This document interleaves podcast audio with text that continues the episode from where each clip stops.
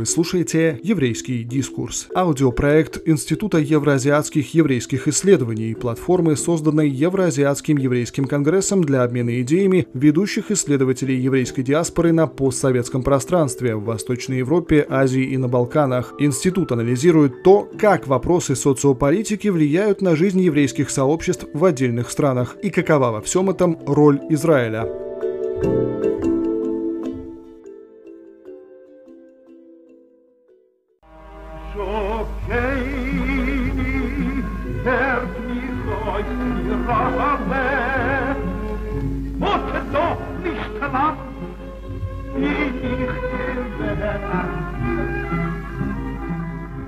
В начале января 1948 года всемирно известного советского актера и режиссера Соломона Михоэлса пригласили в Минск на еврейскую свадьбу. Приятель артиста, журналист и критик Владимир Голубов-Потапов рассказал, что торжество организует его старый знакомый инженер по фамилии Сергеев. Любитель шумных застолий Михоэлс согласился. Поздно вечером 12 января двое мужчин вышли из минской гостиницы на встречу с инженером. Тот должен был забрать их на своей машине и отвезти на дачу.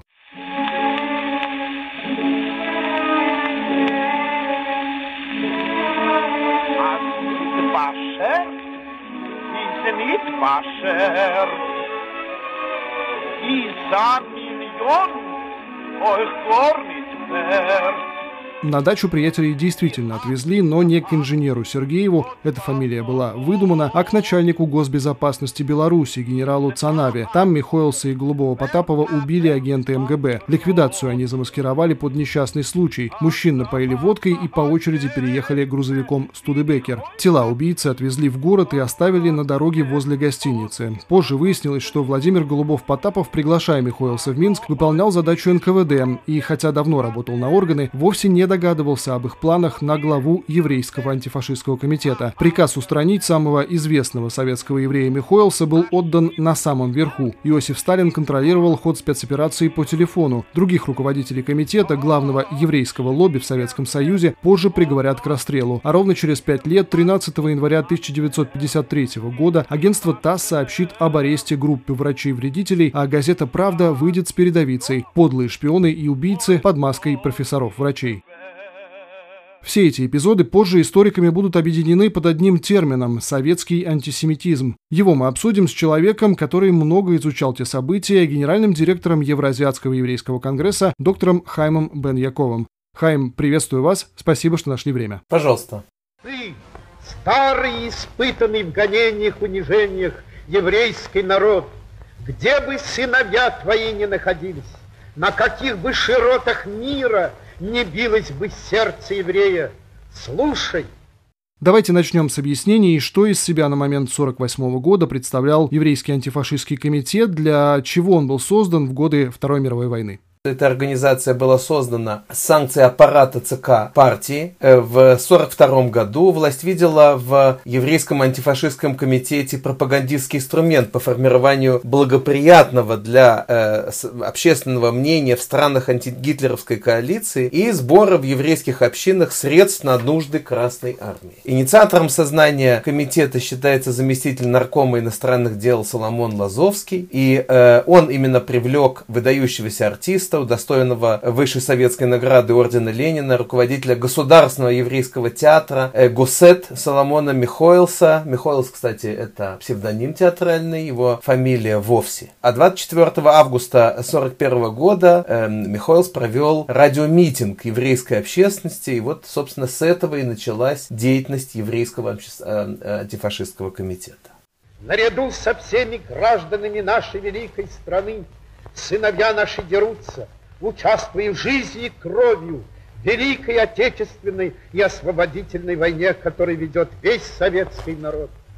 Еврейская мать, если у тебя даже единственный сын, благослови его и отправь его в бой против коричневой чумы. Да здравствует освобождение всех свободолюбивых народов. Бой против фашизма. А скажите, какое вообще влияние имел Соломон Михоэлс перед э, своим убийством в 1948 году, когда уже эта организация, им возглавляемая, существовала довольно давно, на еврейство, на мировое еврейство, на советское еврейство? Какое влияние было у этого человека? Михоэлс был очень влиятельным и известным артистом, а также выдающимся режиссером-новатором. На а, это обращают достаточно мало внимания, и только специалисты по истории театра э, могут сегодня оценить э, вклад вклад Михоэлса в развитие театрального искусства в Советском Союзе. Дело еще в том, что театральные постановки Михоэлса не записаны на пленку. Остались только декорации, воспоминания артистов и коллег, э, а также музыка, написанная композитором Пульвером, которая была найдена совсем недавно. 62 постановки э, сделал Михоэлс в Москве, и это абсолютно уникальные мюзиклы, это так можно было даже назвать, на языке идиш, только были они поставлены. И, и, в общем, люди, которые их видели, в том числе и западные артисты, режиссеры, продюсеры, выходили после таких спектаклей в полном восторге. Э, ничего подобного не происходило нигде в Европе, и, может быть, что-то похожее было на Бродвее. В Нью-Йорке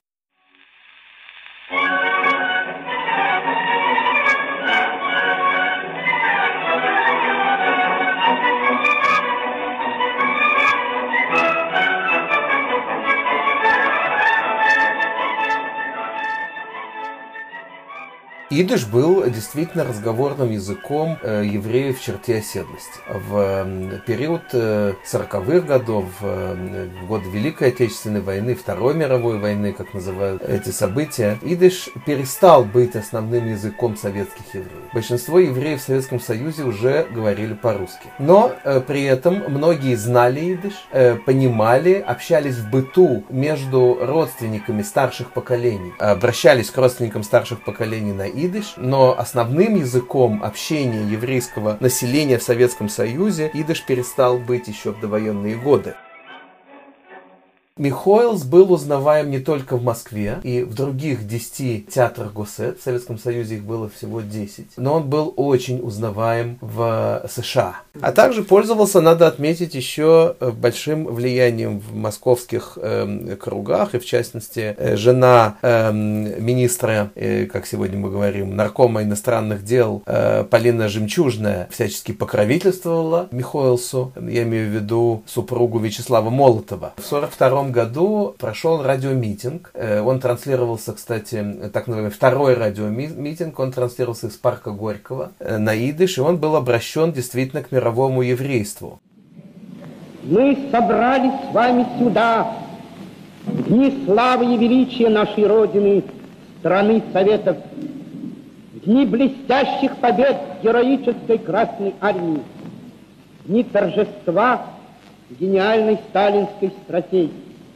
Э, и когда мы говорим о влиянии, то, может быть, стоит вспомнить о тех цифрах, которые там были озвучены. Это разговор шел о приз призыве к мировому еврейству э, собрать средства на тысячу танков и 500 боевых самолетов. И тогда в дальнейшем состоявшаяся поездка Михоэлса или делегации еврейского антифашистского комитета в Америку, такая задача была выполнена. Они посетили несколько стран, Канаду, Соединенные Штаты, Мексику, Великобританию. По дороге остановились в Тель Тель-Авиве в аэропорту на заправку самолета. Собрана была колоссальная сумма, порядка 45 миллионов долларов. По тем временам, в современном эквиваленте, это более 3 миллиардов долларов. То есть главная задача комитета, вот вы чуть ранее сказали, пропагандистская такая была. Э, ну вот как, например, Керен Каэмитли Израиль выполнял в годы до формирования государства Израиль такую вот функцию сбора денег и объединения еврейского, мирового еврейского сообщества против конкретной или там за конкретную цель, за истребление укрепления нацизма, за борьбу против нацизма. Это не совсем точно. Безусловно, задача по сбору денег стояла перед еврейским антифашистским комитетом, но главная задача была идеологическая. Он должен был донести до мирового еврейства э, главную мысль, что советский строй, советское правительство это лучшее, что может быть для евреев вообще, и что советские евреи очень довольны своей жизнью в Советском Союзе, и что советские евреи защищают свою советскую родину. И наряду со сбором средств это была, эм, наверное, даже более важная задача, стоявшая перед советским, перед еврейским антифашистским комитетом, а также продемонстрировать огромные достижения Советского Союза в годы войны, э, ведущую роль Советского Союза в победе над фашизмом и уникальные достижения строя советского после войны. Здравствует дружба свободолюбивых народов! Да здравствует многонациональная и единая, великая героическая Красная Армия! Гений дружбы народов, вождь народов, товарищ Сталин! Достоверно учеными, исследователями и просто бывшими агентами МГБ, которые давали показания после этого, э, доказано, что операцию по убийству Михоэлса организовали советские власти, но принимал ли в этом участие Сталин лично? Участие Сталина в таких операциях всегда э, остается под большим вопросом. Действительно, есть воспоминания э, каких-то его помощников или сотрудников карательной системы, которые рассказывали о том, что Сталин по телефону дал распоряжение организовать автомобильную катастрофу. В Минске, куда, кстати, Михоэлс выехал для того, чтобы провести заседание комиссии по присуждению сталинских премий. Он был глава комиссии общесоюзной по присуждению сталинских премий в области театра. То есть легенда о свадьбе – это легенда? Нет, не совсем так. Когда он был в Минске, видимо, его пригласили на свадьбу. Когда он туда приехал, эта версия была принята местными оперативными работниками для того, чтобы его выманить из гостиницы. В гостинице приняли решение не убивать его. И, э, видимо, технические вопросы были отданы на откуп местным оперативным сотрудникам, а точнее специальной бригаде, которая выехала. Насколько участвовал в этом Сталин, это большой вопрос. Дочка в своих воспоминаниях них. Светлана Лилуева рассказывает о том, что она присутствовала в кабинете Сталина, когда он сказал по телефону «автомобильная катастрофа». И на следующий день стало известно, что погиб Михоэлс. Но многие историки, профессионалы не соглашаются с тем, что есть достаточно аргументов, в том числе и свидетельских показаний или воспоминаний кого-то, которые были даны под влиянием тех же методов, которыми выбивали свидетельские показания в сталинский период. Поэтому это недостаточно достоверные или, как говорят, верифицированные сведения, сведения, тем не менее, о том, что бригада какая-то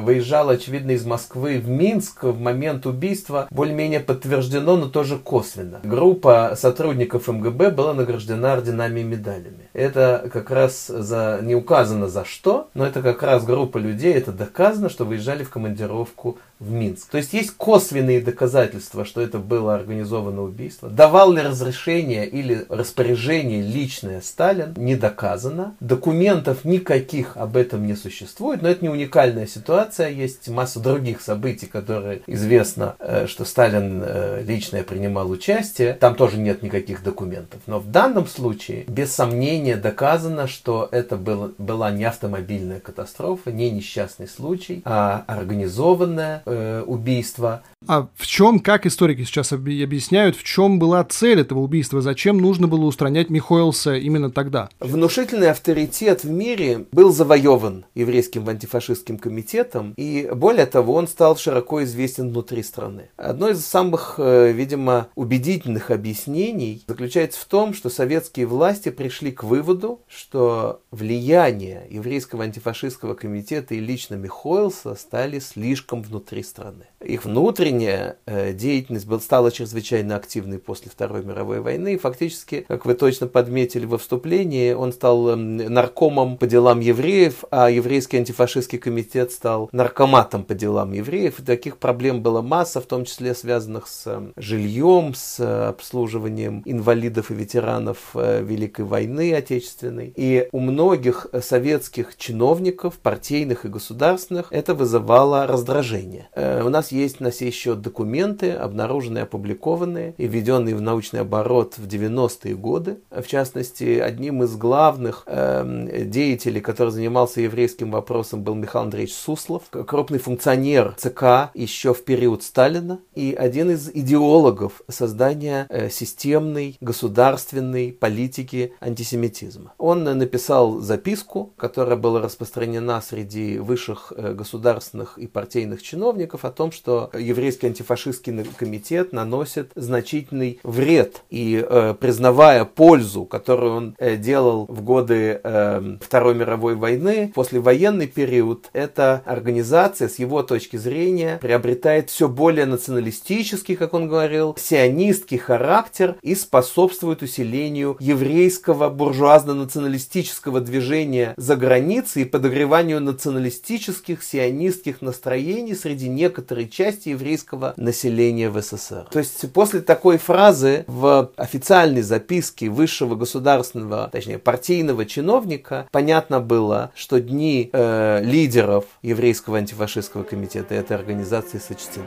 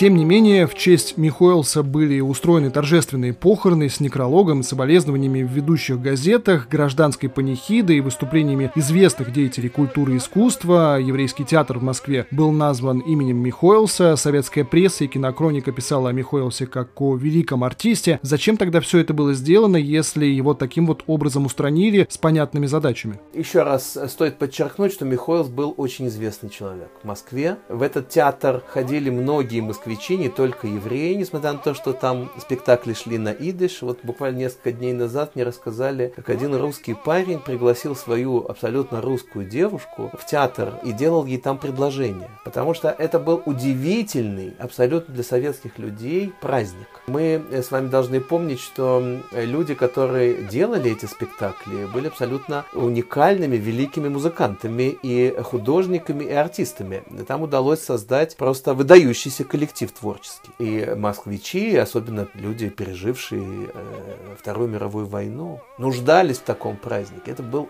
действительно лучший московский театр.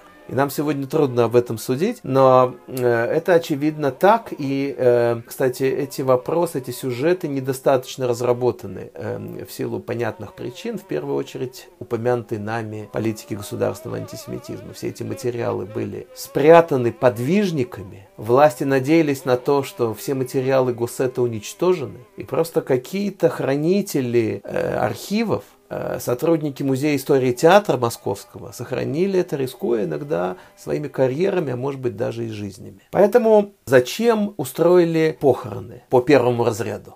с гробом, почетным караулом, некрологами во всех советских газетах. Это, по всей видимости, власть не хотела признать, что началось официальное уничтожение еврейской элиты, и это было сделано для того, чтобы замаскировать это событие. Ну, а во-вторых, потому что он был слишком заметной фигурой в Москве среди московских элит, как еврейских, так и нееврейских. И э, его пропажа, скажем, или какое-то исчезновение э, вызвало бы массу вопросов. Если говорить вот как раз о реакции еврейских и московских элит, и как вообще, в принципе, на смерть Михоэлса отреагировали советские евреи, они испугались, э, что осталось из воспоминаний тех лет? Известно, например, что писатель Оренбург, один из представителей, может быть, самых ярких московских элит, э, сказал э, на, поминальных, э, на поминальном собрании в честь Михоэлса, мы вспоминаем творчество большого советского трагика Соломона Михоэлса. Где-то далеко рвутся бомбы и снаряды, евреи молодого государства защищают свои города и села от английских наемников. Справедливость еще раз столкнулась с жадностью, кровь людей льется из-за нефти, я никогда не не разделял идей сионизма, но сейчас идет речь не об идеях, а о живых людях. Эренбург заговорил о связях с Израилем. Это было понятно всем в Москве, о том, что Михоэлс и советские евреи высказывают однозначно произраильские настроения. И представители элиты московской, например, Фадеев, говорил о Михоэлсе в самых э, больших э, суперлативах, овеянный величайшей славой, человек необычайной душевной чистоты, о котором будут помнить через несколько столетий. Фадеев, всемогущий Фадеев, один из таких демиургов э, культурной политики в России, да и не только, может быть, культурный, человек близкий к принимавшим решения в тот период, э, отзывался о Михоэлсе и водил с ним личную дружбу. То есть это показывает нам статус этого человека в московских иерархических структурах, которые действительно на тот момент именно такими уже стали. Что происходило после того, как э, все простились с Михоэлсом? Вот до официального начала массовых репрессий, как это принято у историков, до начала дела врачей, что происходило вот в этот временной промежуток? Еврейский антифашистский Нюрнбергский комитет продолжал в той или иной степени функционировать, принимая огромное количество обращений советских граждан ехать воевать в Палестину. Например, да, есть опубликованный архив, кстати, еврейского антифашистского комитета сохранился. И эти письма доступны, часть из них опубликованы. Из всех уголков Советского Союза евреи писали о своей готовности ехать воевать, подчеркивая, что они патриоты Советского Союза, и подчеркивая, что они настоящие евреи, и что им нам необходимо ехать защищать в Палестину Палестине, в молодое еврейское государство. Вот э, известное есть э, письмо сотрудника Ленинградского института усовершенствования врачей. Он обратился, это было опубликовано даже в советской прессе, построить для сражающейся армии Палестины авескадрилью Иосиф Виссарионович Сталин. И обещаю выслать в редакцию газеты «Правда» тысячу рублей, пишет он. А дважды герой Советского Союза Драгунский, известный потом как э, глава еврейского антисионистского комитета, 80 80-е годы, предложил сформировать для отправки на Ближний Восток специальную еврейскую дивизию. Он был герой э, Советского Союза, Драгунский, даже, извините, дважды герой э, Советского Союза, боевой э, генерал. И вот с такой инициативой он выступил. Именно в еврейском антифашистском комитете. Э, он не был членом э, или, так сказать,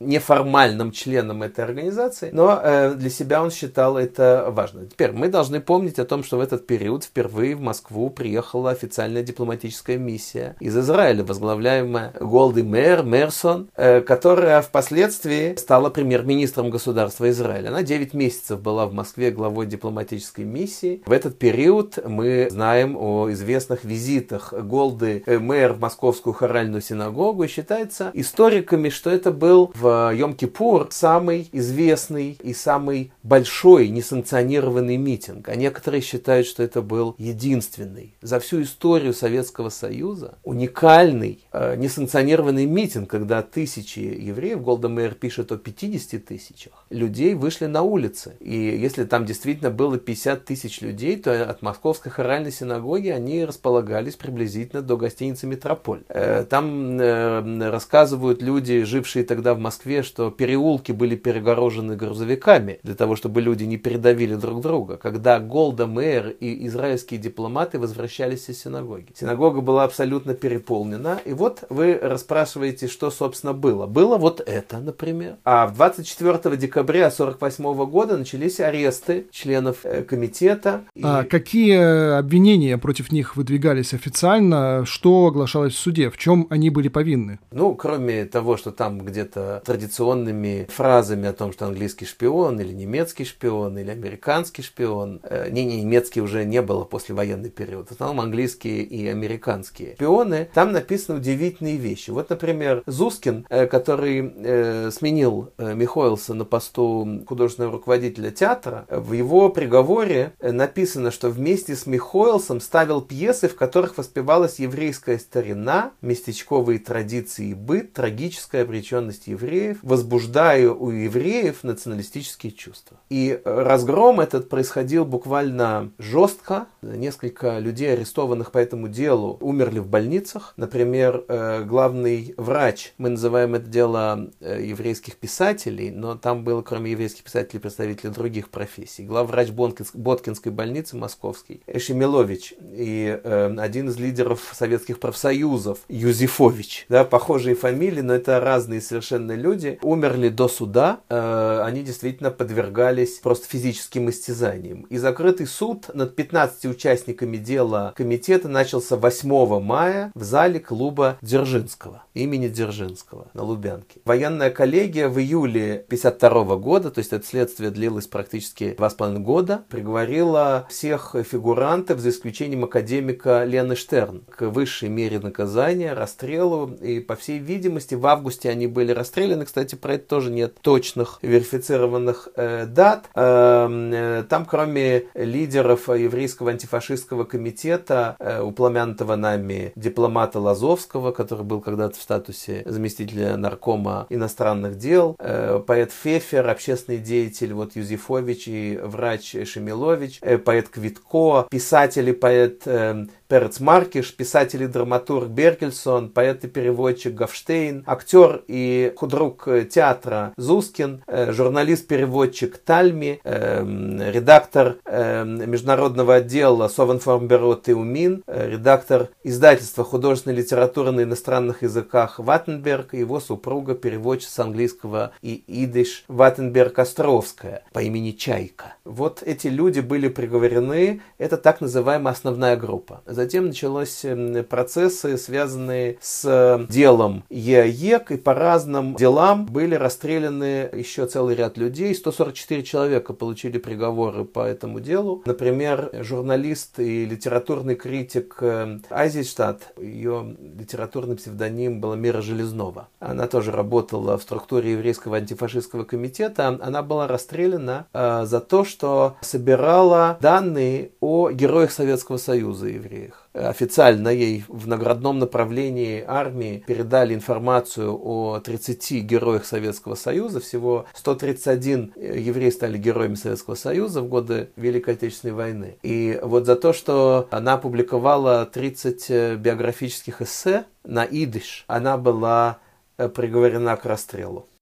Как вообще историки оценивают этот период советской истории? Это целенаправленное уничтожение евреев, обезглавливание э, общин, высылка. Как, как это сформулировано историками сейчас? И было ли вообще дело врачей и все эти репрессии против евреев неожиданными для самого советского еврейства? Как на это реагировали современники тогда? Дело врачей стало продолжением, по всей видимости, дела еврейского антифашистского комитета. И одна из версий, именно почему Михоэлса вдруг объявили врагом народа, э, потому что он был двоюродным братом профессора Вовси, который проходил по делу врачей. Мы сказали, что Михоэлс это театральный псевдоним. Так вот, э, группу врачей арестовали, и э, об этом вышли абсолютно официальные э, сообщения. Большинство московских евреев в этот момент, уже в 52 году, жили с ощущением, что вот-вот нас отправят в малообжитые районы севера, Сибири на освоение тундры и тайги. И об этом есть масса воспоминаний Allemagne Кстати, ни одного документа об этом не найдено, о подготовке так называемых вагонов. И идет большой спор среди историков, действительно ли это было. Ну, например, такой персонаж, как Фаина Раневская, достаточно обильно вспоминает об этом, э, что после дела врачей все ждали массовой казни на Красной площади, изгнание евреев из больших городов, массовые отправки в малообжитые районы Казахстана, Сибири и Крайнего Севера. Э, Биробиджан в тот момент уже активно строился, и люди слышали о том, что там необходимо необходимо большое количество рабочей силы бесплатной. Но ни в архивах, ни железной дороги, ни спецхранах каких-то, партийном архиве ничего об этом не найдено. Поэтому многие историки говорят, а после войны, в этот период э, строительства и восстановления страны, вагоны были абсолютно важным э, таким критерием для отчетности. Некоторые считают, что Сталин не планировал такой высылки. И более того, э, считается, что Сталин считал необходимым это дело закрыть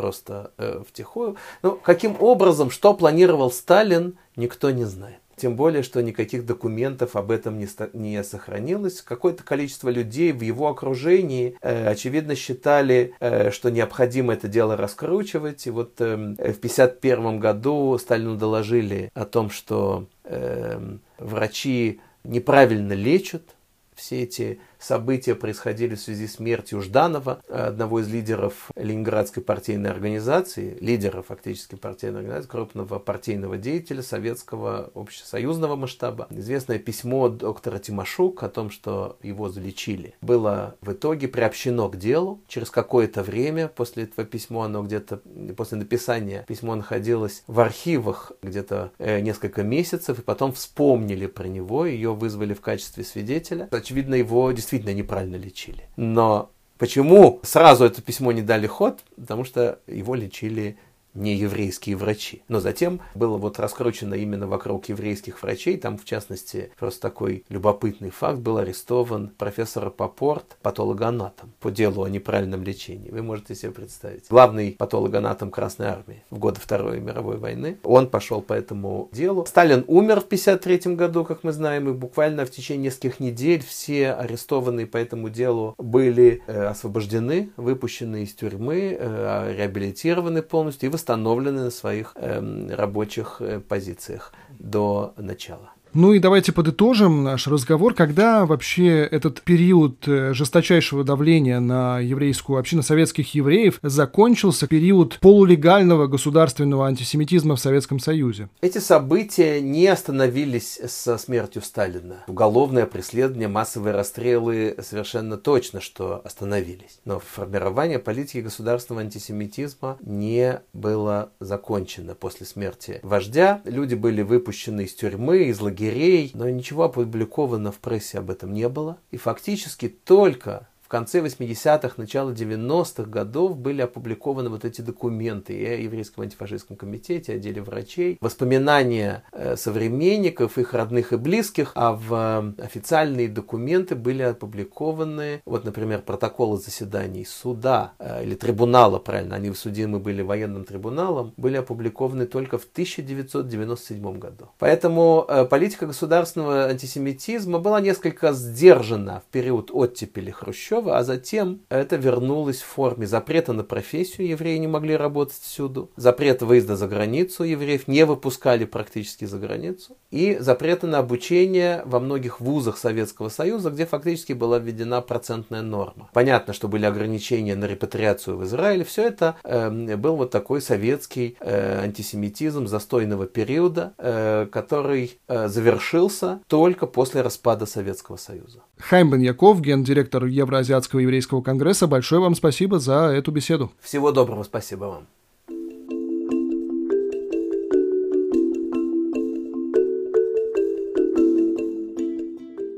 Это был «Еврейский дискурс» – аудиопроект Института евроазиатских еврейских исследований о еврейской диаспоре. Все эпизоды доступны на главных стриминговых сервисах. Будем рады, если вы поделитесь выпуском в соцсетях.